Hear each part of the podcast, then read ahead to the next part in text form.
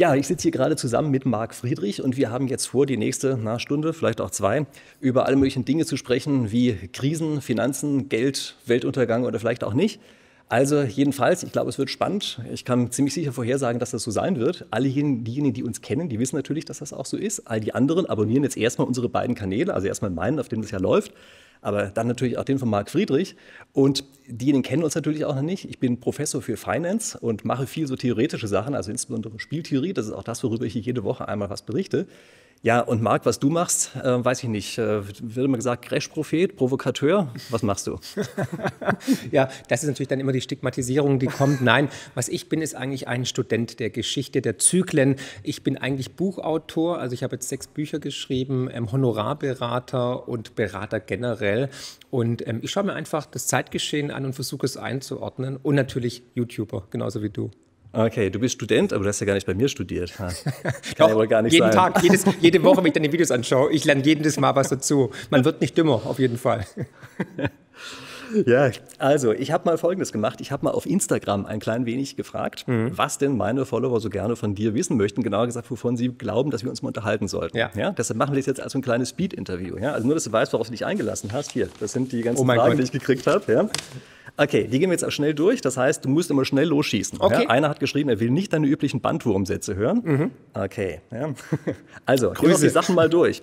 Äh, das erste ist, wir sollen nicht über Bitcoin sprechen. Wollen wir mal nicht über Bitcoin sprechen? Schade, ja, aber ja, wie, wie die Leser und Zuschauer es möchten, ja. Okay, aber mach dir keine Sorgen. Der nächste hat geschrieben Bitcoin. okay. Aber sprechen wir mal über was anderes. Sprechen wir mal über Bitcoin-Verbot. Mhm. Wie schätzt du das eigentlich ein? Kommt das? Mhm. Ähm, Jein. Also wir haben ja schon in vielen Ländern eine Art Bitcoin-Verbot. Allerdings glaube ich nicht, dass Bitcoin verboten werden kann, dass ein dezentrales System ist. Was sie erschweren werden, ist erstmal natürlich, dass man vielleicht nicht mehr über Plattformen kaufen kann und so weiter. Vielleicht auch die Selbstverwahrung mit ähm, unhosted Wallets, also mit Hardware-Wallets. Aber ähm, ich glaube, der erste Schritt wird sein, dass es erstmal besteuert wird. Weil momentan sind ja die Gewinne nach einem Jahr Haltefrist sind steuerfrei und da werden die Staaten zuerst ansetzen. Und wenn wirklich ein Bitcoin-Verbot kommt, dann wissen wir, die Kacke ist am Dampfen, weil Bitcoin ist natürlich eine Art Kriegserklärung an das jetzige etablierte Geldsystem und ein Don im Auge der EZB und Co. Okay, also das heißt ähnliche Einschätzung wie ich. Also ich habe hier mal ein ganzes Video dazu gemacht. Ich hoffe, du hast es gesehen. Ja, natürlich. Ja? Habe ich gerade eins zu eins zitiert, Christian. Kam mir irgendwie bekannt vor. Ja. Du hast halt ja. manchmal auch richtige Gedanken. ja, also ich glaube auch, so ein Bitcoin-Verbot light, das ist eigentlich am ehesten das, was ich mir vorstellen kann. Ich glaube nicht, dass sie es so hart machen werden wie damals beim Gold. Ja ja, sondern das wird wahrscheinlich eher eine etwas softere Nummer sein. Besteuerung glaube ich ja auch, dass es ganz schnell kommt. Ja. Und dann werden sie natürlich immer mehr die, das umtauschen. Genau. In sozusagen normales Geld, das werden sie immer weiter erschweren. Ja? ja. Und das ist ja der neuralgische Punkt. Genau, ja? Die, die Börsen und so weiter, die Marktplätze. Ja, das sehe ich auch so. Ich meine, über Bitcoin werden wir noch in ein paar anderen Sachen sprechen, aber das nächste auf meiner Liste ist Techno. Hörst du Techno? Mm, nicht mehr. Das war in jungen, in jungen Jahren, so vor, als ich 20 war, so vor fünf Jahren oder so, habe ich es gehört, aber jetzt nicht mehr wirklich. Sprichst du es wie ich Techno aus oder sagst du Techno? Techno. Ja? Ja. Naja, ah du bist ja schon jünger als ich. Ja. Ich bin ja noch oldschool. Ich höre noch Techno der 90er. Du warst noch auf der Love Parade wahrscheinlich noch dabei, live. Ja, vorher. Ja. aber hörst du Techno? Ja, ja, klar. Ja, okay. Ja, ja doch, finde okay. ich super. Ja. ja. Bin ja auch jetzt hier mit dem Auto gerade hergekommen, weil ich auch die ganze Zeit. aber oldschool. Westbam. Okay, also, äh, nächster Punkt. Ähm, wieso ist der Weltuntergang nicht eingetreten, den du seit 20 Jahren voraussagst? Also erstens habe ich nie den Weltuntergang pro prognostiziert. Du hast ihn gar nicht prognostiziert. Nein, das ist immer das. Aber das sagen wir doch alle immer, dass du das tust. Ja, das, ja, das, ist, das ist so. Mir wird vieles nachgesagt, was leider nicht stimmt. Stimmt, ich habe es bei dir auch nie gefunden. Genau. Das sagen alle. Ja, also ich bin eigentlich ein lebensbejahender Mensch. Du kennst mich. Ich bin sehr optimistisch eingestellt und ich glaube eigentlich, ich bin sehr bullisch, was die Menschheit angeht generell. Und wir haben viele Krisen ähm, immer wieder ähm, besiegt. Und ich glaube einfach, dass Krisen und Crashs ähm, ja, äh, ein Mitstreiter sind oder ein Zeitgenosse sind der menschlichen Entwicklung, gehören zur Evolution dazu, um auch um sich weiterzuentwickeln. Auch dahingehend, wann, wann hattest du die größten, größten Lerneffekte in Krisensituationen? Ne? Die erste enttäuschte Liebe, die erste fünf in Mathematik bei dir und so weiter. Ne? Also all diese Situationen. Hatte ich nicht. Ja, ich weiß, ich weiß, Streber. Aber all diese Situationen machen uns doch stärker, wo wir Krisen erfahren. Und deswegen sage ich einfach, unser jetziges Geldsystem hat eine in sich programmierte Krisenanfälligkeit. Okay, okay, aber du weichst aus. Ja? Nee, Ähm, also es wird keinen Weltuntergang geben, Punkt aus. Außer ähm, wir zerstören die Welt selber, aber auch das schaffen wir nicht. Es wird keinen Weltuntergang geben. Wahrscheinlich meinte der, der Zuschauer oder Leser auf Instagram den Crash, den ich meine, also diesen Finanzcrash. Und den erleben wir ja eigentlich jetzt schon auf Raten und der ist im vollen Gange und der wird auch kommen, da, da stehe ich auch dazu. Zu der Aussage stehe ich ab, ab, absolut, dass unser Fiat-Geldsystem zum Scheitern verurteilt ist und das beobachten wir ja auch in Häppchen. Na gut, das Fiat-Geld, klar, das gucken wir uns natürlich nochmal aus verschiedenen Richtungen her an. Ja. Ich habe ähm, vorhin nochmal deinen Namen gegoogelt und natürlich kommt immer sofort so ein Faktenchecker, der sagt, das ist ja alles falsch, was du gesagt hast. Ja. Du wirst ihn wahrscheinlich kennen. Ja. Diese Faktenchecker sind ja aber ganz toll. Ähm, wie ist denn das eigentlich? Ich meine, du hast ja schon relativ präzise Vorhersagen gemacht früher. Ja? Du hast immer gesagt, der Crash kommt in also spätestens zwei Monaten, dann na, sagen wir mal zwei Jahre. Aber das ist jetzt schon deutlich länger her als zwei Jahre. Wie gehst du denn damit um?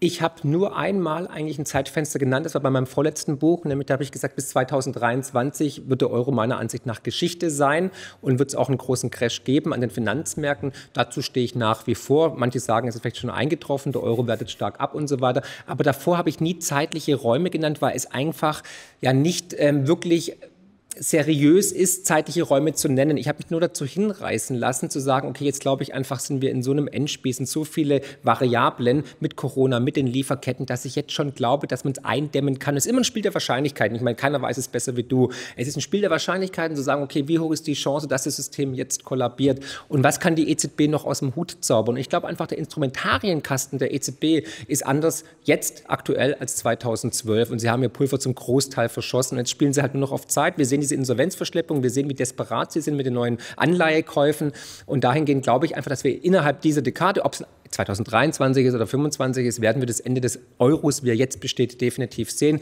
Und wenn ich falsch liege, Christian, komme ich zu dir in den Kanal und sage mehr Kulpa und alle können mich mit Tomaten Okay, bewerfen. bis 25, ja, zwei Jahre bist du Auch da. 23 stehe ich nach wie vor dazu. Ich glaube, der Euro ist einfach zum Scheitern verurteilt.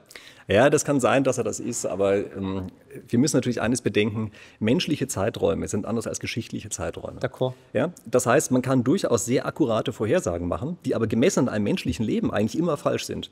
Also ich habe mich ganz viel mit alten Zukunftsvorhersagen beschäftigt und das Faszinierende dabei ist, selbst die besten Vorhersagen waren oft sogar während Falsch. des gesamten Lebens desjenigen, Ja. der sie gemacht hat, grottig falsch. Das Ja. heißt, er ist sein ganzes Leben lang verlacht worden. Ja. Und das Schlimme bei so etwas ist, immer wenn jemand visionär ist, dann sieht er sozusagen zu weit voraus. Ja. Und du kannst ja recht haben mit deinen, also sagen wir mal, Doomsday-Szenarien, die es da so gibt. Ja? Und viele von denen halte ich ja auch für wahrscheinlich. Es ist nur die Frage, welcher Zeitraum ist Genau. das? Also sind das wirklich eher diese einzelnen Jahre, von denen wir da sprechen? Oder sind es vielleicht am Ende doch eher Jahrzehnte, so dass es dann eben sozusagen die nächsten trifft? Genau. Ja? Und eine richtige Theorie, wie gesagt, kann ein ganzes Menschenleben lang falsch sein. Absolut. Und deswegen habe ich mich auch immer gescheut, irgendwie Zeitfenster zu nennen. Erst beim letzten Buch 2019 habe ich gesagt, so jetzt denke ich mal. Und davor habe ich immer, also immer gesagt, ja, der Euro wird scheitern, aber ich habe immer gesagt, es ist unmöglich, genaues Zeitfenster zu definieren, weil die Variablen bzw. die Instrumentarien der EZB einfach noch nicht Gut, ausgeschöpft wobei sind. das natürlich dann auch eine Schummelvorhersage ist, ja, denn äh, wie gesagt, auch das Römische Reich ist irgendwann untergegangen, ja, und das hat auch einer 300 Jahre vorher vorhergesagt. Das ist immer mein. Beispiel. Er Ja, völlig recht. recht. Ja, Ja, ja, ja. 300 Jahre ist halt schon echt, sagen wir mal, ein bisschen daneben gewesen. Ich sehe ja. mich ja auch eher als Navigationssystem, der auf Fehler und auf Gefahren hinweist. Und ob ich dann ein, zwei Jahre falsch oder richtig liege, sei mal dahingestellt. Jeder soll sich sein eigenes Bild machen. Ich möchte eher zum Nachdenken anregen mit Daten und Fakten. Und dahingehend ähm, werde ich auch weiterhin natürlich den Finger in die Wunde legen. Ja, ich denke, das ist auch das Wesentliche, dass man die Sachen von verschiedenen Seiten aus beurteilen kann, ja, betrachten Diskurs. kann. Diskurs. Ja, absolut. Ja. Ja. Also deshalb, ich würde mich jetzt auch nicht festlegen auf, es geht immer toll weiter Mhm. oder es gibt, gibt die große Krise, aber ich möchte einfach die Argumente für beide Seiten haben. Absolut. Ja, und Deswegen deshalb reden wir auch zeige ich ja normalerweise auch gerne beide Seiten. Ja. Wichtig. Und ähm, mein Prinzip ist immer, solange ich von beiden Seiten her oft genug angeschrien werde, mache ich es wohl noch richtig. Ja, absolut. Ja, nur noch eine Seite schreit, dann muss ich nochmal nachdenken, dann mache ich Ja. was falsch. Ein anderer schreibt hier, wie kann man mit einer so negativen Lebenseinstellung durchs Leben kommen? Das fand ich eine total faszinierende Sache, denn ich kenne dich überhaupt nicht als jemand mit negativer Lebenseinstellung. Woran liegt denn das, dass das so rüberkommt bei einigen? Ich weiß es nicht. Ich glaube, durch das Narrativ, das teilweise durch Medien gestreut wird oder durch Wikipedia-Einträge, die halt nicht mich wirklich kennen. Und ich lese teilweise selber über mich oder auch meine Mutter liest über mich und sagt auch so voll, über wen sprechen die eigentlich? Gibt es noch einen weiteren Marc Friedrich? Weil ich bin absolut lebensbejahend und positiv. Ich komme ja aus der Straight-Edge-Szene. Ja, also Straight-Edge ist eine Hardcore-Subkultur-Musikrichtung gewesen. Da war immer PMA, Positive Mental Attitude, die Attitüde und ähm, positive Lebenseinstellung, Vegetarier seit 20 Jahren, keine Drogen. Du bist Vegetarier. Ja, Ja, ja. Ach Gottlichen. Ja, ja, sorry, tut mir leid. Ja, jetzt habe ich dich enttäuscht. Ne? Und, ja, jetzt bin ich schon ein bisschen ähm, enttäuscht. Ja, tut mir leid. Ja. Ich nehme auch keine Drogen, tut mir leid, Christian. Also wir können ja, nachher ich, nicht da draußen einschuffen. Nee, nee, aber dahingehend. Noch nicht mal Alkohol. Ja, ja, ja, ich auch nicht. Also deswegen straight edge, ja. Also kein Alkohol, keine Drogen und so okay. früh ist, glaube ich, noch kein Sex, aber da mache ich nicht mit. Ja, aber unabhängig davon, ähm, ich weiß nicht, wie dieses Bild zustande kam. Wahrscheinlich, weil ich halt gerne auf Krisen hinweise und sage, hey, der Euro funktioniert nicht, es gibt einen Crash und so weiter. Und dann kommt halt diese, diese, diese Stigmatisierung, das ist ein Untergangsprophet und der ist ganz negativ und so weiter. Und ich denke mal, daher rührt es leider. Aber wer, ja, mich kennt, ne? wer mich kennenlernt, äh, revidiert diese Ansicht sehr, sehr schnell. Das habe ich ja oft. Ja, ich fand auch, dass das überhaupt nicht passt. Ich meine, jetzt mit dem Vegetarier und so, ja, du musst natürlich noch mal ein bisschen drüber nachdenken. Ja. Kann die EZB eigentlich nur zwischen Staatsbankrott und Hyperinflation wählen? Und ich glaube, damit kommen wir langsam eher an den Kern, oder? Was ja. hältst du von der Aussage oder der Frage? Ja, die EZB ist in der Sackgasse. Sie kann entweder die Inflation jetzt bekämpfen oder, und damit praktisch den Bankrott Südeuropas beschleunigen oder halt ähm, die, die, Inflation und Hyperinflation weiter befeuern, indem sie nichts tut. Und dahingehend ist sie tatsächlich im Dilemma, in der Zwickmühle. Es gibt keine Lösung. Dazu habe ich vor kurzem auch einen Artikel geschrieben. Die EZB ist gefangen. Okay. Was glaubst du, wird sie tun? Sie hat jetzt die Zinsen ja erhöht um 50 Basispunkte, hat aber parallel gleich wieder ein Aufkaufprogramm gestartet, versteckt. Mhm. Also hat wieder die Kriterien gebrochen, die Regeln gebrochen und wird weiterhin die Staatsanleihen von schwachen Ländern, Italien zum mhm. Beispiel, ähm, weiter aufkaufen. Es ist weiterhin eine Art Insolvenzverschleppung auf Raten und ich glaube, sie wird die Zinsen nicht markant erhöhen, sondern sie wird wieder zu QE übergehen irgendwann, die Zinsen auf dem Niveau lassen und dann weiterhin Staatsanleihen kaufen, um wieder Zeit zu gewinnen. Aber im Endeffekt, es ist ein Scheitern mit Ansage und sie können innerhalb des Systems nichts lösen. Sie spielen auf Zeit. Punkt aus. Soll ich mir sagen, was ich für das Gerne? Hauptproblem halte? Ja. Also du hast hier oft darüber gesprochen, dass die Geldmenge zu groß sei. Ja? Das ist ja letztlich so ein bisschen Quantitätstheorie des Geldes durch die Hintertüren. Ich glaube, dass die Quantität des Geldes praktisch irrelevant ist, solange die Qualität jeweils stimmt. Und die Qualität wird durch das bestimmt, was die kaufen, als Gegenleistung für das, was sie an Basisgeld rausgeben. Mhm. Und indem sie jetzt die ganze Zeit diese Staatsanleihen kaufen, und zwar zum Nennwert, obwohl der Marktpreis ja eigentlich ein niedrigerer wäre, wenn es dann einen Markt dafür gäbe. Ja. Das bedeutet, dass ihre eigene, das, was auf ihre eigene Bilanz ist, immer schlechter wird. Und das ist ja der Kern des Euros. Und gerade diese Aufkaufprogramme, das wird das sein, was am Ende den Euro zerstört. Mhm. Und das ist überhaupt nicht die Geldmenge. Es sind auch nicht die Zinsen übrigens. Die Zinsen sind für meine Begriffe Schall und Rauch. Also in der jetzigen Situation zumindest. Ja, damit können wir auch nicht die Inflation eindämmen. Sondern es ist tatsächlich, dass das Basisgeld immer weiter entwertet wird. Ja. Stimmst also, du zu? Ähm, ja, ist eine Theorie könnte so sein. Es gibt meiner Ansicht nach mehrere Punkte, aber tatsächlich momentan, Sie verkaufen ja praktisch die, ähm, die deutschen Staatsanleihen, die wertiger sind und tauschen die ein gegen die unwerteren, nämlich gegen spanische, portugiesische oder italienische. Und damit natürlich völlig richtig nach deiner Theorie, die ich da auch unterstreiche, entwerten Sie eigentlich die Werthaltigkeit der EZB-Bilanz. Und Parallel sehe ich aber auch tatsächlich das Problem, dass die EZB die Geldschleusen wieder öffnen muss, dass sie die Zinsen nicht markant erhöhen kann, dass sie aber auch die Inflation bekämpfen sollte eigentlich, weil ansonsten haben wir draußen bald meinst soziale könnten, Unruhen. Meinst du, sie könnten die Inflation bekämpfen durch Zinserhöhung? Sie müssten halt über 8,6 Prozent gehen und dann hat man da draußen aber Revolution. Also die Theorie halte ich ja für grottig falsch. Ich Warum? weiß, das ist ja immer die Theorie, die du häufiger vertrittst, ja, dass das, was die EZB an Zinsen nimmt, dass das über der Inflationsrate sein muss. Ja? Also wir haben natürlich immer diesen Zusammenhang, dass der Nominalzins die beiden Komponenten enthält. Mhm. Also Realverzinsung ja, ja. Äh, und dann eben das, was an Inflation da ist. Also die beiden Sachen sollten da sein. Aber das heißt ja nicht zwingend, dass die EZB das immer so machen muss, sondern das sollte sich auf den Märkten genauso einspielen. Ja. Bei der EZB kann das ja ein völlig anderer, äh, davon abweichender Betrag sein.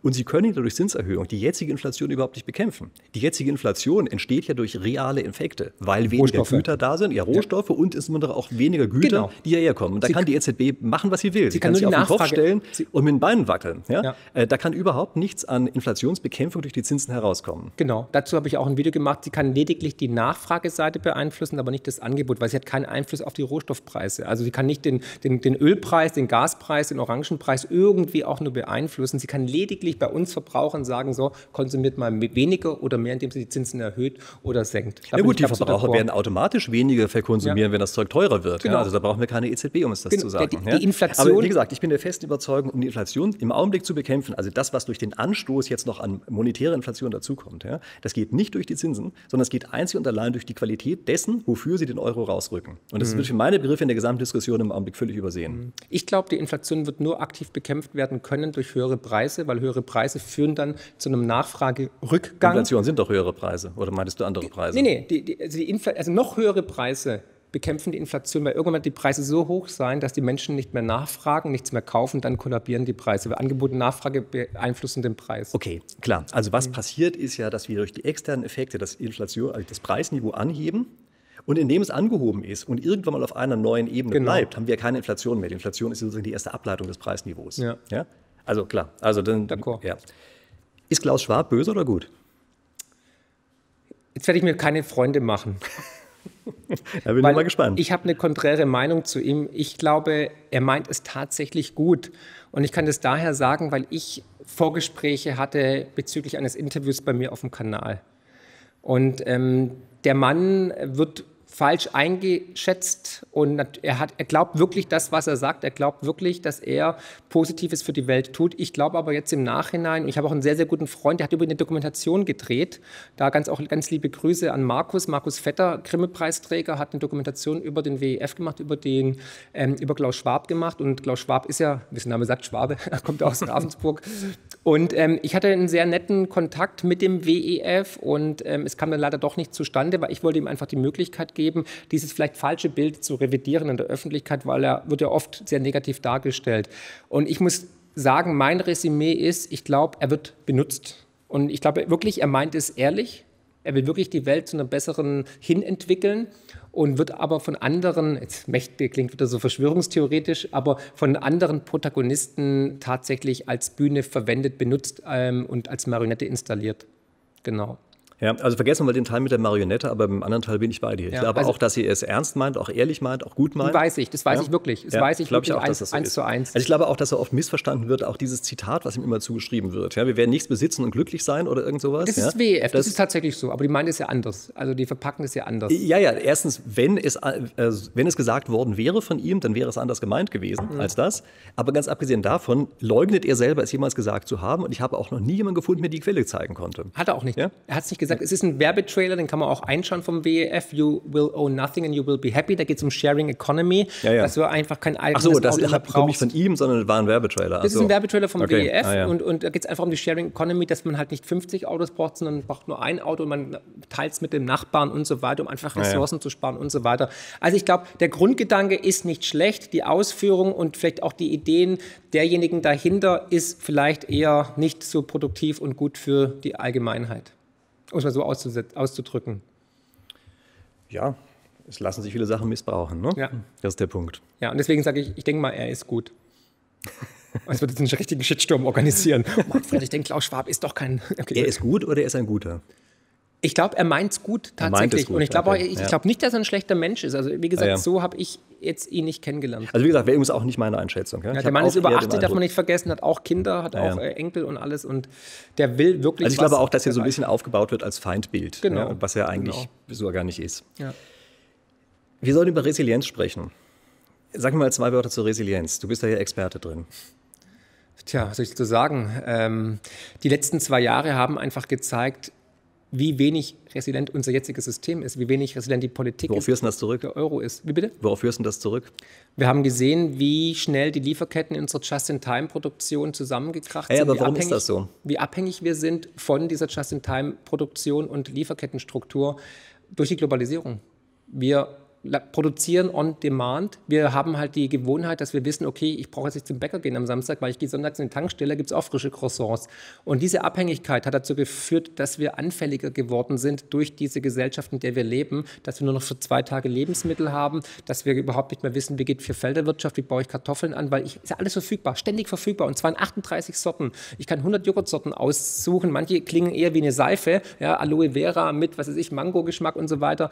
Und ähm, diese Entwicklung, die Zivilisation hat uns leider jetzt in eine gefährliche Abhängigkeit gebracht und uns vom eigentlichen Menschsein weit entfernt. Und wir sind so, wir denken, wir sind so modern und komplex und ähm, fortgeschritten wie noch nie. In Wirklichkeit sind wir so abhängig wie noch nie von einem System, was sehr fragil ist. Also ich glaube, das Ganze liegt daran, dass wir in einer sehr stabilen Rahmen oder sehr stabilen Rahmenbedingungen gelebt haben. Und wenn das sehr stabil ist, dann ist klar, dann ist natürlich die optimale Strategie, die man selber wählen kann, sich eben genau für diese Bedingungen optimal anzupassen.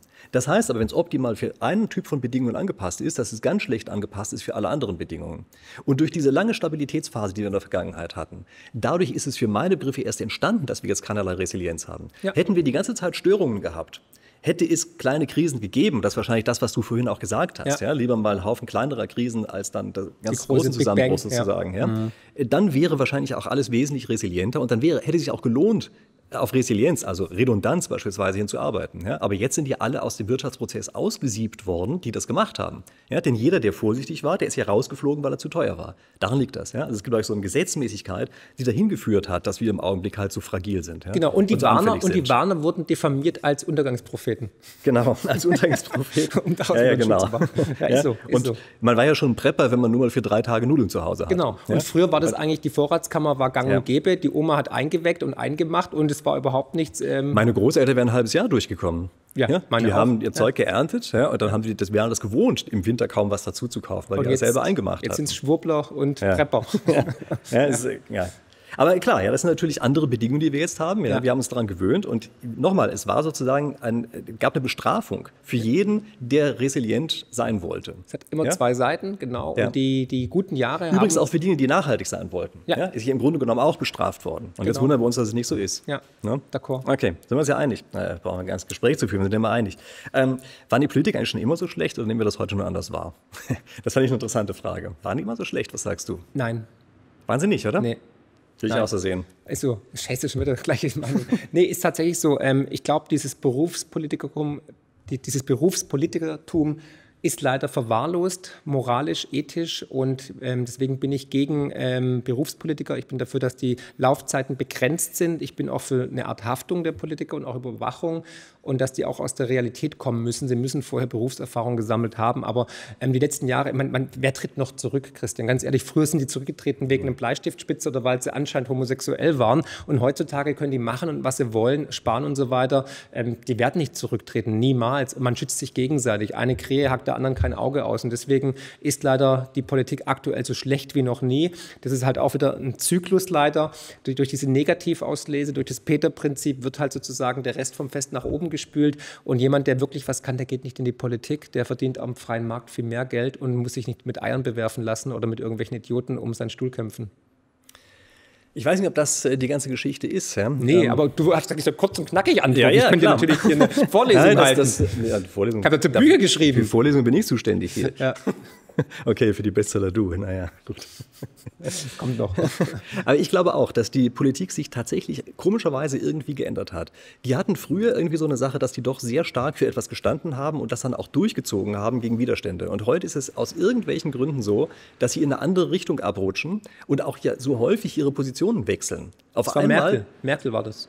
Ja, kann sein. hat die CDU nach links gedreht einfach und hat den Grünen und der SPD die Wählerstimmen genommen und seitdem ja, es ist ja im Augenblick geradezu, im Winde. geradezu umgetauscht. Ja? ja? Also ich meine, die Grünen sind auf einmal Kriegstreiber ja. und die CDU labert irgendwas von Nachhaltigkeit und so. Ist ja so, als hätten die einfach die, die Positionen vertauscht. Willkommen in der Zeiten, ja, willkommen in der Zeitenwende. Das ist der Paradigmenwechsel, den ich im letzten Buch in dem Zyklenkapitel aufgezeigt habe. Oben ist unten, unten ist oben und es wird alles auf den Kopf getreten. Die Welt wird nie wieder so sein wie zuvor. Na gut, das ist das Wesen der Welt. Sie ist nie so wie zuvor. Aber das ist ein radikaler Schnitt, den wir jetzt erlebt haben, durch Corona unter anderem, der aber schon länger vonstatten geht. Dieses Fourth Turning, diese Zyklenwechsel. Ja, ja. Und der wird auch einhergehen mit einem neuen Geldsystem. Und das sehen wir gerade alle. Ich meine, wenn ich euch vor zwei Jahren gesagt hätte, wir werden irgendwann mal wieder einen Krieg in Europa sehen, das zeigt dieser Zyklus, hättet ihr alle gesagt, niemals, jetzt hammern. Ne? Und es wird auch nicht das Ende sein. Ja, wobei Krieg in Europa, äh, ich weiß nicht, ob man das wirklich so nennen sollte. Also unter Krieg in Europa hätte man sich was anderes vorgestellt. Da hätte man sich ja vorgestellt, dass zwei Zentralstaaten Europas plötzlich wieder einen Krieg führen. Ja, warte mal ab. Ja, ja okay, gut. Kann natürlich sein, dass es noch kommt, aber ja. noch ist er nicht da. Ja? Na gut, was anderes. Ähm, mal angenommen, Putin ähm, würde sagen, ja, Nord Stream 2, nur dadurch gibt es noch Gas. Sollten wir das aufmachen? Was sagst ja, du? sofort. Sage ich auch. Ja. ich sage jetzt irgendwas anderes. Nein, ich meine, es ist ja sowieso vollkommen lächerlich, dass das Ding ja. nicht auf ist. Ja. Also ich meine, man kann sich dann Gedanken darüber machen, ob wir tatsächlich jetzt so ein Gasembargo machen wollen oder nicht. Aber was ich überhaupt nicht verstehe, ist, dass da auf einmal ein Riesenspektakel gemacht wird mit dieser Nord Stream 2. Ja, also es gibt die 1 und darüber beziehen wir im Augenblick ja auch das Gas. Ja, also ich habe auch nie verstanden, warum das jetzt so ein wahnsinnig großes Politikum geworden ist. Also Inhalt ist, ist das, glaube ich, nicht zu rechtfertigen, oder? Nee, aber die USA will das halt nicht. Ja, das glaube ich auch. Das ist eine reine USA-Geschichte, um, oder? Es geht um Macht und es geht um Geopolitik, Punkt aus. Es geht nicht um Deutschland oder Energieversorgung und Sicherheit oder sowas. Es geht wirklich nur, dass Deutschland und die äh, Russen keine zu enge Bande haben. Das ist die Heartland-Theorie. Ja, also wahrscheinlich wird das so sein. Ja. Ich kann mir das auch nicht anders erklären. Ja, Macht keinen Sinn. Ja. Es gibt keine Begründung genau. sonst. Ja, also das gut. Ich meine, es ist natürlich auch ein bisschen die Frage, diejenigen, die Nord Stream 2 unbedingt wollen, also die andere Seite, so ganz verstehe ich die auch nicht, weil im Augenblick haben wir nicht Leitungsengpässe. Ja, also, da, also abgesehen jetzt von denen, die vielleicht so ein bisschen künstlich herbeigeredet worden sind, aber richtige Leitungsengpässe gibt es eigentlich nicht. Also daher diejenigen, die sagen, für uns ist Nord Stream 2 so unfassbar wichtig, die verstehe ich eigentlich fast genauso wenig. Mhm. Oder? Ja, weil Nord Stream 1 funktioniert ja auch, aber ich denke mal, Putin und Russland möchten natürlich Nord Stream 2 unbedingt aktivieren, um erstens den Amerikanern eins auszuwischen mhm. und zweitens, weil halt natürlich auch ähm, ökonomische Interessen dahinter stehen. Deswegen das mit der Turbine und die Ausrede und die Wartung ja. und so weiter. Also äh, es gibt immer einen Grund, warum etwas passiert und natürlich haben die Russen auch Eigeninteressen, genauso wie die Amerikaner. Punkt aus. Keiner ist ja, ja. selbst Na gut, aus russischer Sicht verstehe ich das ja sofort. Ja? Mhm. Die wollen halt gerne, dass das Zeug nicht unbedingt durch die Ukraine durch muss. Ja? Also verstehe ich sofort, warum die die unbedingt haben wollen. Ja. Naja, gut. Ähm, du hast das letzte Mal, als wir ein Video zusammen gemacht haben, empfohlen, Bitcoin zu kaufen. Da stand aber 60.000. Mhm. Kommentar? Ja, immer noch. Kaufen, kaufen, kaufen. Also, aber die, die es jetzt gemacht haben, haben erstmal ein Drittel verloren. Ne? Ja, wenn, äh, sie, verkaufen, wenn sie jetzt verkaufen, tatsächlich, wenn sie jetzt verkaufen, tatsächlich. Na, auch wenn sie einfach nicht gekauft hätten damals, sondern es jetzt tun würden. Dann sind sie auch zwei Drittel mehr. Also, Fakt ist, lass mich ausreden, ganz kurz. Und zwar, ähm, also ich, ich glaube erstens, ich habe damals auch gesagt, immer in Tranchen einsteigen und immer ähm, diversifizieren, nicht alles auf eine Karte setzen. Ich bin nach wie vor von Bitcoin überzeugt, weil tatsächlich damals bei 60, fast echt bei 60.000. Naja, das waren 60.000. Das kann fast nicht sein, aber doch, ich gucke mal nach. Nee, aber weil, ja, okay, gut. Also wenn es wirklich so war, was ich wirklich überprüfen werde, weil ich glaube, unser Gespräch Wir haben danach noch ähm, über verschiedene Sachen gelästert und da ist der Begriff 60.000 aufgekommen. Doch, doch. Ja, als Ziel vielleicht. Gut, nein, unabhängig nein. davon, ich glaube, selbst wer bei 60 oder sogar bei 68.000, was der Höchstkurs war, gekauft hat, wird langfristig trotzdem im Plus sein, weil Bitcoin wird meiner Ansicht nach sich durchsetzen. Jetzt zwischen 10.000 und 20.000 Euro, habe ich ja auch gesagt, sind Kaufkurse und ich habe auch diesen, diesen Abfall beim Preis auch ähm, prognostiziert prognostiziert in mehreren Videos, dass wir nochmal unter 20.000 Dollar gehen. Ist ja auch passiert. Aber ähm, der jetzt damals gekauft hat, sollte jetzt tatsächlich eher nachkaufen, um zu verbilligen, Cost Average und so weiter. Und langfristig wird Bitcoin alles schlagen, meiner Ansicht nach. Na gut, wir machen ja dann in zwei Jahren nochmal ein Video, dann gucken wir mal. Gerne, gerne, gerne, gerne. okay, einer hat geschrieben, wir sollten unbedingt mal über die Corona-Maßnahmen sprechen. Das machen wir jetzt natürlich nicht lange. Aber sag mir mal eines, rückblickend. So ganz am Anfang, ja? also als es gerade ganz neu war, Fandest du da nicht die Maßnahmen okay? Ja, klar. Also ich habe zum ersten Mal davon gehört im Januar 2020 durch einen Kontakt in, in, in China. Und ich bin damals wirklich ähm, mit Mundschutz schon in Edeka reingegangen und mir die Hände desinfiziert, weil ich wusste. Du warst ein haben, Verschwörungstheoretiker. Ja, wir haben globale Lieferketten. Das Ding wird rüberkommen, wenn die Flugzeuge weiterfliegen und die Schiffe weiterfahren. Und da war ich sehr, sehr vorsichtig. Und dann kamen ja auch die ersten Bilder aus China und dann kamen auch dann später noch andere Bilder.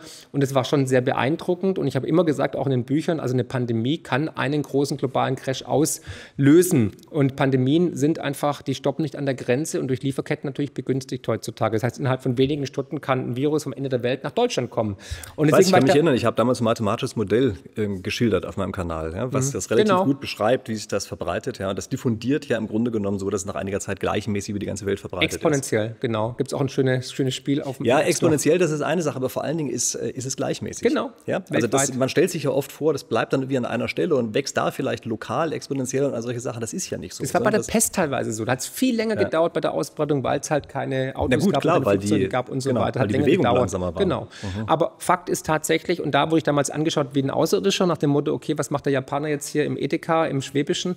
Ähm, und dann ein paar Monate später war relativ schnell klar, anhand der Daten, Fakten, Statistiken, dass es nicht so wild ist, wie es dargestellt wurde. Dann habe ich die Maske wieder abgenommen, wurde dann wieder doof angeguckt. Ne? Also mir war schon im April beim ersten Lockdown klar, okay, es ist nicht so, es wird nicht so heiß gekocht, wie es gegessen wird. Beim ersten Lockdown ähm, warst du schon auf dem Trip, dass du gesagt hast, ja. das ist zu viel? Ja? Genau, sofort. Mhm. Also war im April schon, wusste ich, das ist nicht so schlimm, weil man, wer, Statistiken und so lesen kann, der Also ich fand, dass die Daten das damals nicht hergegeben haben. Ich fand schon. Ja, das ist natürlich so eine Sache. Ja. Wir hatten damals ja. Erinnerst du dich an den R-Wert, der hochsterilisiert wurde? Der R-Wert, wo dann die Bundeskanzlerin ja. gesagt hat, also wenn der unter 1 fällt, dann können wir mit dem Lockdown aufhören. Der war relativ schnell wieder unter, unter, unter 1. Und genauso auch Schweden. Schweden war das perfekte Beispiel. Ja, gut, die Saisonalität wurde halt völlig unterschätzt. Ne? Also das ist, glaube ich, schon eine der Sachen. Ja. Aber also ich fand jetzt am Anfang, also dass die Saisonalität so stark ist und dass der R-Wert so schnell so weit runtersinken mhm. würde, damit habe ich nicht gerechnet, mhm. muss ich ganz ehrlich sagen. Und ich bin schon davon ausgegangen am Anfang, äh, dass auch insgesamt dieses exponentielle Wachstum eine ganze Zeit lang so weitergeht. Also ja. es ist ja nicht ganz echt exponentiell. Ja? Es ist ja. ja immer unterexponentiell, aber am Anfang ist es praktisch nicht zu unterscheiden. Genau. Und wir haben dann, glaube ich, im Laufe des Jahres 2020 gelernt, es ist eben doch weniger, als wir es gedacht haben. Ja. Also die Standard Standardmodelle, die ja von Malaria und sowas herkamen, ja, mhm. die haben hier ganz offenbar falsch gearbeitet. Absolut ja. falsch. Und ich glaube ja nach wie vor, das liegt, oder nicht nach wie vor, sondern rückblickend glaube ich, das liegt daran, dass der Dispersionsfaktor nicht richtig einberechnet worden ist. Also dass die R-Werte zwischen einzelnen Personen sehr unterschiedlich sind. Genau. Und das macht dieses Standardmodell kaputt. Ja, das reagiert darauf falsch, das muss man mit einbeziehen und wenn man das mit einbezieht, dann merkt man, es wird schneller gedämpft, als man erst gedacht hat. Du hättest im Expertenrat dabei sein müssen.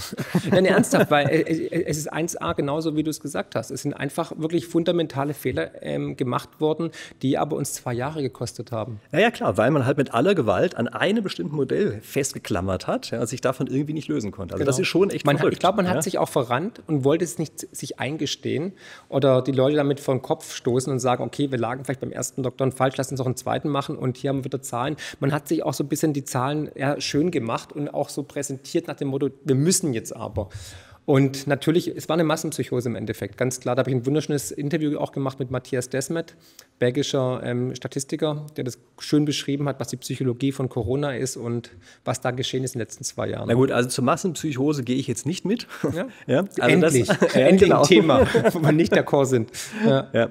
Aber es ist natürlich gar keine Frage, dass da schon die ursprünglichen Modelle einfach grottig schlecht waren. Ja. ja. Also das war wirklich eine, eine klatschende Ohrfeige für Modelltheoretiker. Und ich bin ja einer von denen. Ja. Also es ist schon bitter zu sehen, wie falsch so Modelle sein können und wie lange es dauert, bis man dieses Falschsein mal verstanden hat. Ja. Bis man dann auch mal verstanden hat, dass beispielsweise die Maßnahmen weniger wirkungsvoll sind, als man erst gedacht hat. Ja. Ja, das ist ja auch ganz komisch. Ja. Und zwar in jeglicher Hinsicht, egal ob Masken, Lockdown oder Abstand. Also ich meine, gut, die Masken bringen ja schon was Messbares, aber viel weniger, als man erst gedacht hat. Ja, das ist so, nein, null stimmt nicht. Also das stimmt nicht. Es bringt wenig, es bringt sehr wenig. Aber signifikant. Die Effektstärke ist nicht so groß, aber ist signifikant signifikant. Dann erklären wir Schweden. erklären wir Schweden keine Masken, auch nicht in geschlossenen Räumen, nicht beim Einkaufen. Ja, gut, es das heißt ja nicht, dass wir damit einen R-Wert haben, der exorbitant hoch ist. Ja? Aber Sie können es ein bisschen runterdrücken. Aber hey, das soll ja nicht unser Hauptthema hier sein. Okay, ja? ja. Dann gehen wir zum nächsten. Ähm, China und Taiwan, wann marschieren die ein? Nächsten zwei Jahren. Meinst du echt? Ja. Wieso das? Es, also erstens, wenn du ähm, in, die, in, die, in die Geschichte zurückschaust, Taiwan war Teil von China und es wird sich China holen. Zweitens Semiconductor. Die, die Chinesen brauchen Semiconductor, also Chips, und die werden da nun mal zum Großteil produziert, sind ähm, weltgrößter Produzent von Chips. Und ähm, aus den zwei Gründen werden sie die erste Möglichkeit nehmen, um sich ähm, Warum haben sie es dann nicht jetzt gemacht? Also für meine Begriffe wäre doch die beste Möglichkeit die gewesen, als die ganze Welt in Aufruhr war, weil Russland gerade einmarschiert ist. Warum sind die nicht in dem Augenblick losmarschiert? Die wussten das doch garantiert einen Monat vorher. Die wussten es einen Monat vorher, aber ich glaube, China ist noch nicht so weit, sich vorzubereiten für die Sanktionen, die kommen werden. Deswegen verkaufen sie jetzt massiv ja die US-Dollar. Deswegen kaufen sie Rohstoffe so stark ein wie noch nie, kaufen Gold und so weiter. Aus dem Grund, sie machen gerade einen reinen Tisch, sie bereiten sich darauf vor, genauso wie Russland sich schon seit 2014 vorbereitet hat. Also du meinst, sie hatten Angst vor den Sanktionen, waren ja. noch nicht gut genug vorbereitet? Es gab, es gab genau. Und mhm. sie haben gelernt, sie wollten auch gucken, was passiert. Mhm. Praktisch ähm, Testballon ist Russland mhm. und die bereiten sich jetzt ganz genau darauf vor und dann werden sie viel besser dastehen als Russland, sobald sie sich Taiwan schnappen. Na gut, Russland war ja auch darauf vorbereitet, ne? Ja, also auf die Sanktionen, okay. wobei jetzt, dass wir so viele Rechtsbrüche auf einmal auch machen, ja, Leute ja. Vermögen beschlagnahmen und sowas, ja, was ja Gazprom ein Problem. Ja. Genau. Nee, also ähm, Russland war schon relativ gut vorbereitet, weil sie eine lange Laufzeit hatten, aber natürlich ein paar Sachen haben sie schon auch überrascht. Man kann es nicht optimal darauf vorbereiten, aber die Sanktionen schaden natürlich uns und dem Westen mehr als Russland. Das ist jetzt auf jeden Fall klar. Jedem. Kurzfristig zumindest. Ja, mittelfristig kann sich das Blatt natürlich schnell wenden. Aber natürlich, die sind darauf vorbereitet. Ja. Christian, wir dürfen nicht vergessen, über 100 Länder machen bei den Sanktionen nicht mit. Ganz klar. Südamerika, ja, ganz Afrika sagen, ist mir doch egal. Indien kauft so viel Gas und Öl ein wie noch nie und wir kaufen dann das Öl und das Gas über Indien direkt wieder ein in Deutschland, was ja wirklich völlig behindert ist. Also die dümmste Politik, die ich jemals gesehen habe. Naja, wir unterschätzen oder überschätzen eigentlich noch den Einfluss des Westens. Ja, wir glauben sozusagen, wir haben noch das Sagen wie vor 50 Jahren oder sowas und merken nicht, dass es da eben schon wesentlich mehr Ausweichmöglichkeiten als vor einiger Zeit Ja. gibt. Ne? Ja. Okay. Aber jedenfalls deine Position ist, wenn China erstmal richtig darauf vorbereitet ist, ja, Ja. Dann ähm, werden die das machen. Ja. Naja, ich hoffe, du behältst da nicht recht. Das hoffe ich natürlich auch, Chris. Um Gottes Willen, verstehe mich nicht falsch. Ich würde jetzt nicht irgendwie in die, in die Fanfaren blasen und mich freuen, wenn jetzt äh, Taiwan irgendwie eingenommen wird. Aber wer die Ja. chinesische Seele kennt und die kommunistische Partei, der weiß einfach, es geht hier um Ehre, es geht um Tradition, es geht um Geschichte und es geht vor allem auch um ökonomische Interessen. Und aus dem Grund werden sie sich Taiwan holen. Na gut, am Ende ist es was Ähnliches wie ähm, bei der Ukraine auch. Ja. Äh, Das ist ja auch sowas, wie dass eben Putin es nicht verschmerzen kann, sozusagen, dass dieser Teil des Zarenreichs auf einmal fehlt. Ja? Das ähm, ist sicherlich sozusagen die Auszahlung an ihn. Na, da, da bin ich jetzt, da sehe ich, ich jetzt anders wie du. Komplett. Echt? Endlich. Ja, nee, ich glaube, ähm, es gab mehrere Knackpunkte in der Geschichte. Ähm, und zwar ähm, einmal natürlich Donbass. Seit 2014 gibt es da ja kriegerische Auseinandersetzungen, dass die ukrainische Armee die russische Bevölkerung dort auch ähm, angegriffen hat mit vielen tausend Toten, was ja kaum bekannt war. Dann hatten wir auf der anderen Seite natürlich auch die NATO-Manöver. Wir hatten ja 2021 hatten wir ein großes NATO-Manöver in der Ukraine mit 6000 NATO-Soldaten, was natürlich eine Provokation war, wo Russland noch gesagt hat, bitte macht das nicht. Ich meine, die NATO ist groß genug, bitte nicht an unserer Grenze. Das war natürlich eine Provokation, die Putin nicht auf sich äh, äh, stehen lassen konnte. Und dann natürlich auch, ähm, gut, es kommt wieder Bandera und so weiter, die, die, die Nazi-Schelte. Es gibt natürlich diese Bestrebungen, es gab diese Nazi-Geschichten, gibt es immer noch und so weiter. Und ähm, dann natürlich auch ähm, der Zugang zum, zum, zum, zum Schwarzen Meer. Das sind so die verschiedenen Punkte. Und ähm, dahingehend, man Also du meinst, dieses Zarenreich, das ist für ihn nicht wichtig, für Nein, Putin? Nein. Es Echt? geht. Nein, ich glaube, also ich Ah, das wundert mich. Also ich glaube jetzt nicht, dass er sich jetzt irgendwie noch ähm, die anderen Länder da holt irgendwie. Also, ja, gut, andere Länder, das ist natürlich noch ja gut, eine wir reden von andere Sache. Usbekistan, wir reden von Georgien, wir reden von ganzen Baltikum, Ja, aber von die Finnland. Ukraine ist ja sozusagen das Urrussland. Also ja, Finnland, das ist, gehört auch dazu, ne? Und Polen. Ja, okay. Ja. Also das sehe ich als, nee. Meinst du echt? Nee, sehe ich nicht. Also ich, wenn er könnte, glaube ich, hätte er schon gern wieder das alte Reich. Doch, glaube schon. Ich glaube, dass es für ihn einen Eigenwert hat.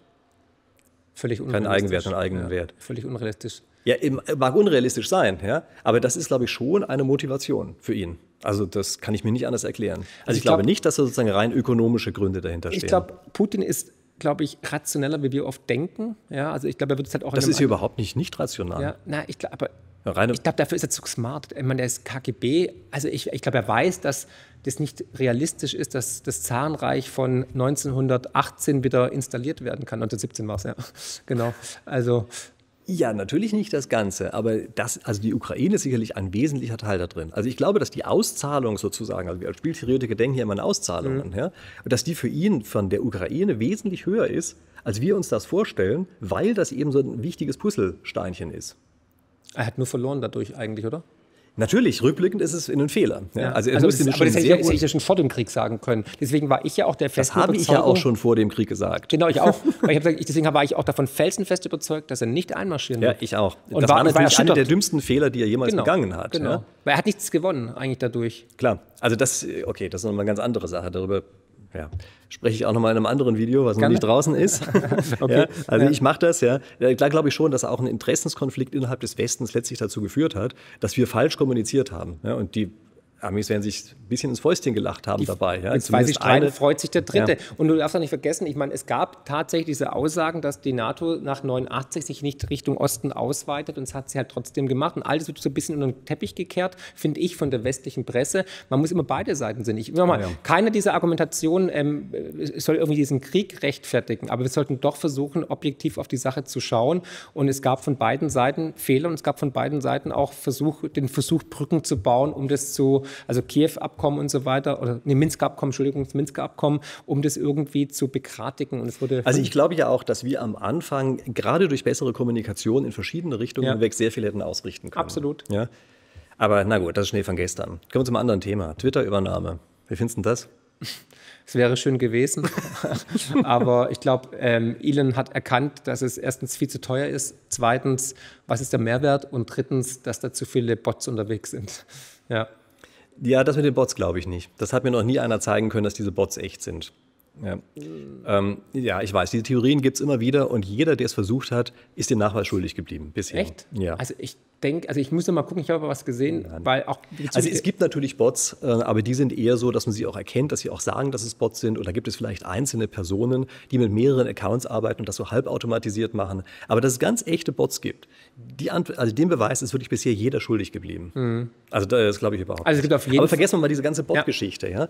Ähm, ich glaube, ein Problem bei der Geschichte ist, dass wenn man ein ganz konkretes Kaufangebot machen muss, und dann auf einmal die Kurse sinken, und das tun sie ja auf einmal, global, dann hat man natürlich ein Problem. Und er hat dummerweise genau die Phase erwischt, in der die Kurse eben sowieso gerade gesunken sind. Ich glaube, das ist das Hauptproblem. Ja? Ähm, das ist aber rein, das ist sozusagen der, der monetäre Teil davon. Ja? Äh, mal angenommen, er hätte es übernehmen können. Wäre das eigentlich für die Plattform Twitter gut oder schlecht gewesen? Ich glaube gut. Glaubst du? Warum? Ja. Du, einfach weil Twitter ist auch ein bisschen woke geworden und if you go woke, you go broke. Es war einfach zu viel Canceling, zu viel Zensur und so weiter. Ich habe selber erlebt, teilweise wegen Lächerlichkeiten wurden dann Tweets gelöscht und man wurde dann teilweise ausgeschlossen. Und ich glaube, es hätte einfach für den, für den Diskurs, für die Debattenkultur, für die freie Meinungsäußerung doch einiges gemacht. Und hat er gleich, gleich gesagt, er will das auf jeden Fall nicht mehr so stark regulieren wie zuvor. Ja, also kann sein, dass das sich positiv ausgewirkt hätte. Also eine Wissen Sorge, nicht, ja. die ich dabei ein bisschen habe, ist, dass sowas ganz schnell umschlägt in eine andere Richtung. Dass dann plötzlich alle glauben, ah, ist ja super. Und jetzt kann man ja das, was an zusätzliche Freiheit da ist, missbrauchen. Ja? Die Gefahr besteht immer. Und dann hast du das Problem, man muss nämlich doch wieder eingreifen. Dann wird ihm plötzlich am Ende jeder sagen, ah, siehst du, jetzt bist du doch irgendwie bigott und machst sozusagen das eine, sagst aber das Mhm. Ja, andere. hätte, hätte wie ein Also- Bumerang zurückkommen können. Ja, Ja. sehe ich auch so. Ja, also ganz Gefahr große besteht. Gefahr. Und das kann auch der Grund sein, weshalb Twitter überhaupt plötzlich, oder nicht plötzlich, aber überhaupt an vielen Stellen relativ stark agiert, weil sie Angst davor haben, dass so eine Schwelle überschritten wird. Mhm. Ja?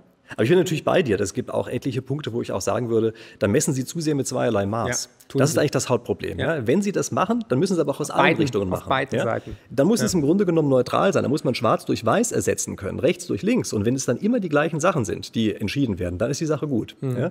Also an sich müsste derjenige, der entscheidet, ob es am Ende gesperrt wird oder nicht, dem darf nicht der konkrete Tweet vorliegen, sondern dem darf nur die Sache als solche vorliegen. Sie muss aber manchmal auch reversed sein. Genau. Ja? Und dann, dann entscheidet er sozusagen, ohne zu wissen, in welche Richtung das geht. Ja. Wenn es so gemacht wird, dann ist es eine neutrale Geschichte und auch gut. Ja. Ja? Wenn es aber nur in eine Richtung hin blockiert, das geht natürlich überhaupt gar nicht. Genau.